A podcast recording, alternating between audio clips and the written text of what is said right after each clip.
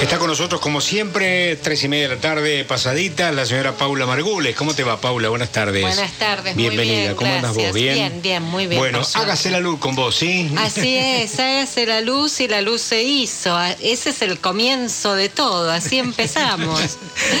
La cuestión es, o sea, Dios dijo, y de allí el valor de la palabra. Claro. La cuestión es qué hacemos nosotros con el lenguaje que nos fue dado. Las palabras están a nuestro alcance, enorme bandeja con manjares variados de la que nos servimos a voluntad, en tanto y en cuanto tengamos la voluntad de hacer de las palabras delicias diferentes. Hay quienes usan las palabras como universos, cosmos abiertos a la creación. Para otros las palabras son jaulas, más pequeñas o más grandes, y no salen de ese embalaje nunca. Las palabras nos tocan y tocamos con palabras. Que ese contacto sea una caricia o un bofetón depende de cada uno. Mucha gente suele, suele llenar con palabras huecos causados por falta de ideas. Esos vacíos parlantes hacen mucha bulla, suenan como alaridos que salen de megáfonos mal calibrados o se presentan en formato de zumbido permanente. En general, y si me permite el bravismo también en cabo raso, esos chapurreos vienen con pretensiones que superan su alcance. Bien. Las palabras pueden ser disfraces. La pregunta es si quien lo usa tiene conciencia de la careta. En esta esquina se cruzan ética y estética. A veces hay encuentro, otras encontronazo. Cuando la estética se reduce a disfraz de la ética, entonces se impone otra pregunta. ¿De qué se trata la sinceridad? Un tema es ser fiel a nuestras convicciones, a nuestros sentimientos y a nuestras creencias. Y otro muy distinto es partir repartir verdades que consideramos sacras a quienes no nos pidieron opinión, o ir por la vida arrojando franquezas que caen como pianos desde un décimo piso. Que a nadie le gusta recibirlas sobre la cabeza es un bosque que nuestro propio árbol, por sincero orgullo, no nos deja ver. Y si alguien nos retribuye la, la cortesía y nos ubica a nosotros para recibir el golpe, duele tanto el desprecio a nuestra sinceridad que la hondura de esa herida nos ciega ante el valor de la sinceridad ajena. Juan Filloy, escritor argentino, dice sobre el vínculo con la palabra. Disponiendo de un vastísimo guardarropas lingüístico, vestimos de pijama. Qué buena definición, porque siempre se dice que tenemos un ahorro del vocabulario que tenemos a disposición realmente seguro y muy y, austero. Usamos 200 cuando podemos usar miles. Claro, y ahorramos donde no hay que ahorrar, claro, porque claro. es riquísimo buena, y buena la idea, ¿no? Y, Vastísimo sí, guardarropa y vestimos en pijama. Exactamente. Filloy, mítico vanguardista, nació en la ciudad cordobesa de General Paz. Hijo de analfabetos, con sus cinco hermanos, él creció en un almacén de ramos generales. Desde muy joven amó la literatura, dominó siete idiomas, fue boxeador, árbitro de boxeo, muy buen caricaturista, se recibió de abogado en la Universidad Nacional de Córdoba, fue juez de paz, pasó por distintas categorías hasta ser presidente de la Cámara Federal de Apelaciones. Durante esas décadas, él siguió escribiendo sin publicar ninguna de sus obras. Don Juan sostenía que la función pública es incompatible con cualquier actividad privada. Es verdad. Así es. Leopoldo Marechal, en su novela El banquete de Severo Arcángelo, cita a Filloy. Julio Cortázar lo menciona en Rayuela y en La Vuelta al Día en 80 Mundos. Juan Filloy abordó todos los géneros. Su obra incluye más de 30 libros publicados y otros tantos inéditos. Todos sus títulos tienen siete letras. Algunos son Opolop, Gentuza, Staffen. Ese número también está presente en otros aspectos de su creación. Yo, yo y yo ofrece siete monodiálogos paranoicos, así lo llama, muy divertidos. La novela Caterva reúne a siete lincheras que hablan de filosofía, justicia y otros asuntos vitales. Filloy en un reportaje declaró, yo jamás di un paso para hacer un negocio, pero he dado miles para hallar un adjetivo gravitacional. Qué bueno. Maravilloso. Y acerca de eh, las siete letras, él decía que eran juegos del espíritu ajenos a cuestiones esotéricas. Fishoy fue eximio creador de palíndromos, palabras o frases que se leen igual de izquierda a derecha que al revés. Él creó más de 8000. Mirá. En Carcino, Tratado de Palindromía, leemos, la palindromía es aventura y epopeya intelectual. Cito solo un palíndromo de don Juan Filloy. ¿Somos o no somos? Muy bien. Hasta parece fácil. Sí, claro, pero eso te tiene que ocurrir. Sin el pequeño detalle, bravo, usted se va a fijar en todo. Para esta tarde de lectura, propongo compartir un cuento de Juan Filloy. Se trata de Zazula, Arañas Pollito. Lo encontramos en el libro Gentuza. Muy breves comentarios. La palabra saorí define a una persona a quien se le atribuye la facultad de ver lo que está oculto, incluso debajo de la tierra. Filloy la usa como metáfora. Eh, conflagración, perdón, es guerra. Y el verbo colombrar significa deducir por indicios. Vamos a la lectura. Tanto para los delitos de poca monta como para los que los de categoría, la declaración de los testigos se hace bajo juramento.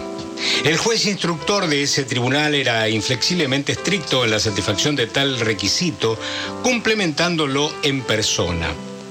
En la ocasión, un proceso por estafa de gran calibre, el secretario introdujo en su despacho a un sujeto cincuentón, deslavado, de modesta pero pulcra figura, acurrucado en medrosa timidez.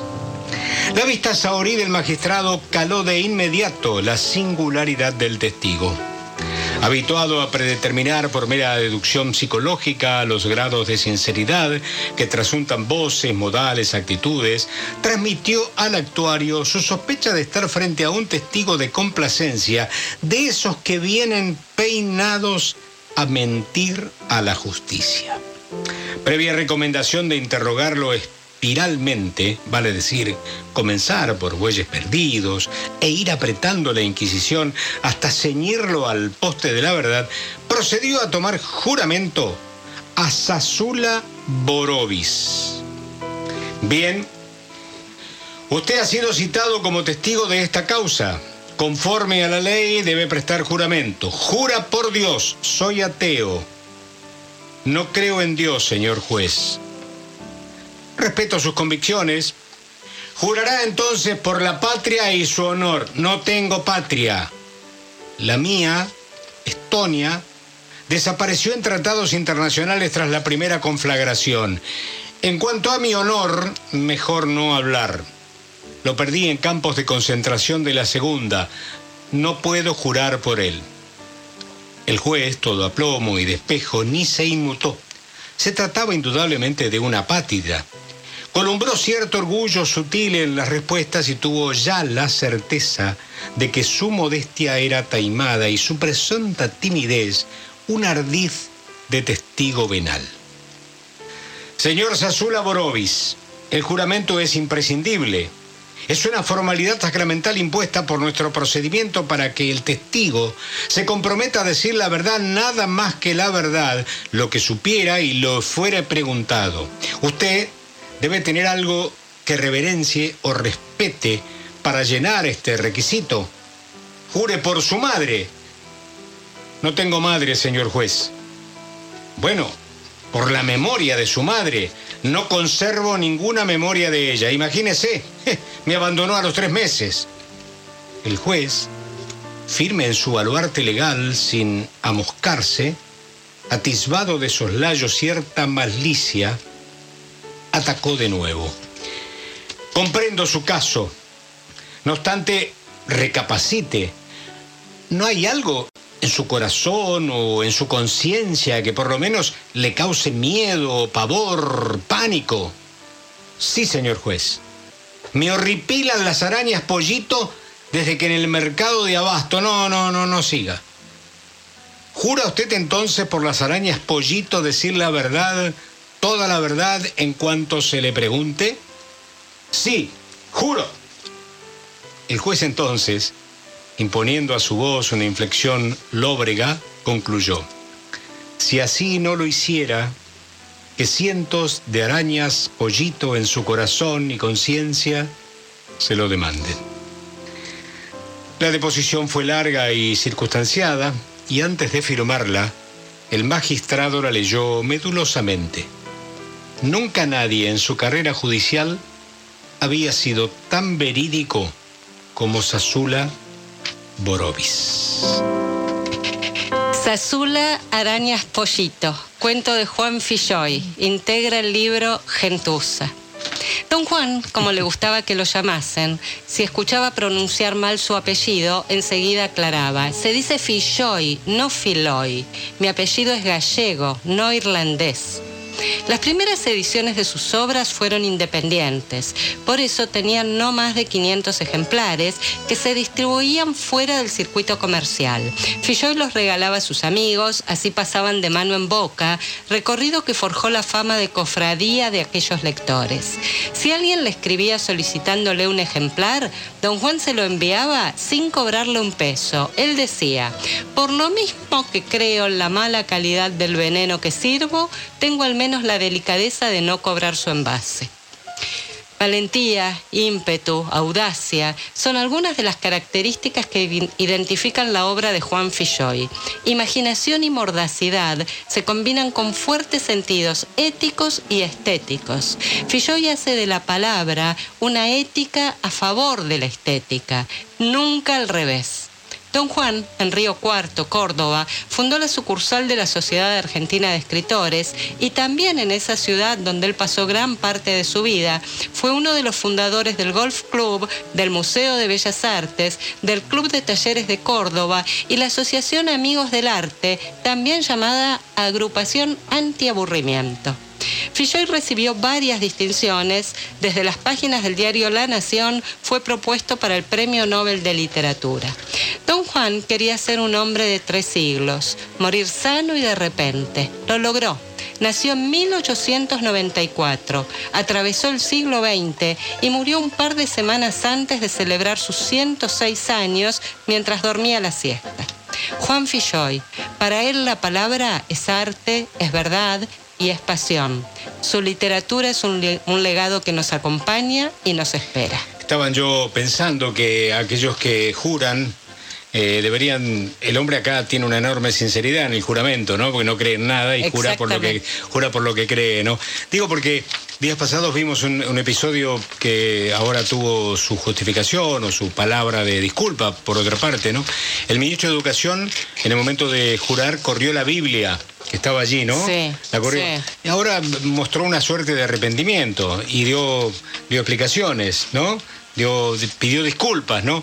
A mí me parece que una persona, digamos, cuando sabe lo que va a hacer, no tiene por qué tener ese gesto en ese mismo momento. Seguro, eh, salvo que lo haya dicho a conciencia y ahora un poco le remordió la conciencia y dijo, bueno, voy a pedir disculpas, pero esas cosas no se subsanan, me parece a mí, de esa manera, ¿no? Seguro, seguro, y bueno, si hablamos de verdades y de sinceridades, esas disculpas no sé cómo llegan, porque además aunque si, si vos no, no, no, no estás de acuerdo, no crees, siempre un segundito antes podés correrla y ser un poquito más respetuoso. Sí, yo creo que sí.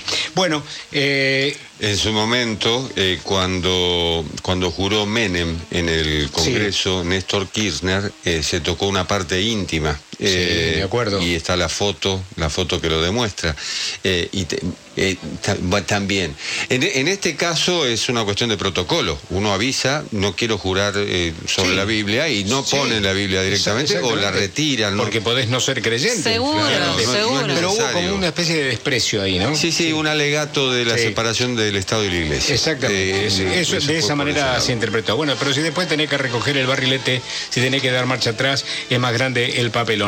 Como Perdón, como dice el refrán español, di palabras dulces por si tienes que tragártelas. Claro.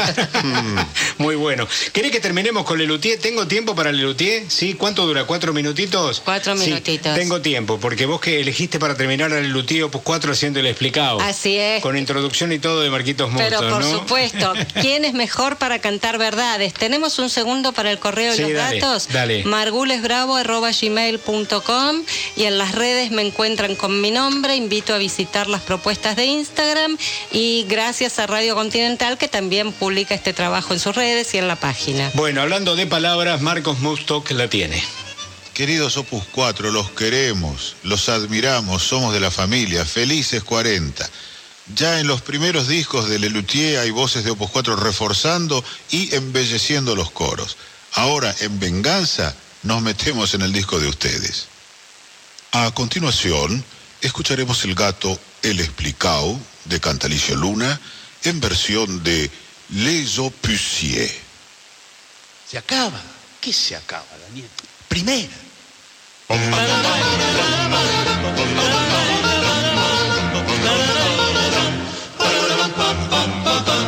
Mi caballo es el mejor, aunque a algunos no le duele. Mi caballo es el mejor, aunque a algunos no le duele. Galopando casi vuela, si le clavo las rueditas pequeñas, metálicas, dentadas que se fijan a la bota del jinete y que se clavan en la carne del caballo al galopar. Au, au, au, au, au, au, au, au, Al galope hay que clavarlas Las, ¿Cómo? Las que van a... las que acabo de explicar. Elegante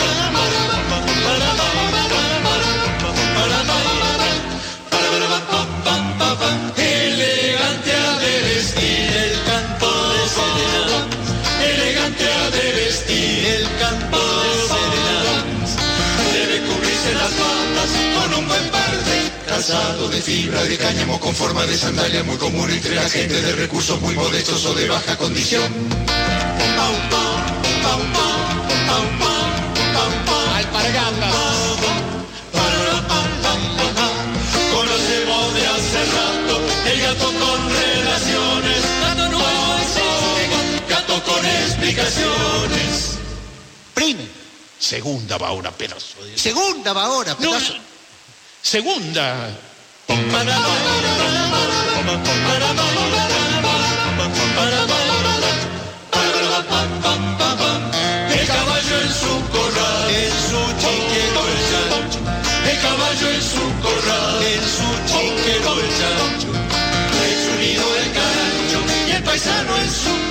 Especie de choza alejada del poblado con paredes o sin ellas y que puede preservar de la intemperie lo que sea menester. Quincho. Cabaña. Choza. El paisano ha de vivir En su loft. lo que acabo de definir. A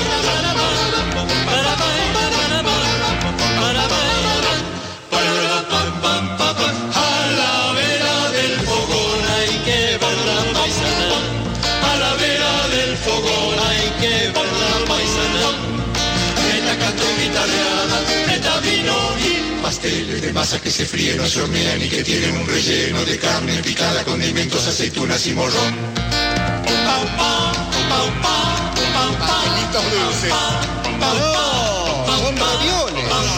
Son ravioles. ¿No te das cuenta que son panqueques? Panqueques, panqueques de carne van a ser. Panquequitos de carne. Milanesa. Es que el panquequito debe ser de. Ah, de de manzana. No dialogues. No Opus 4 ese panqueque. Milanesa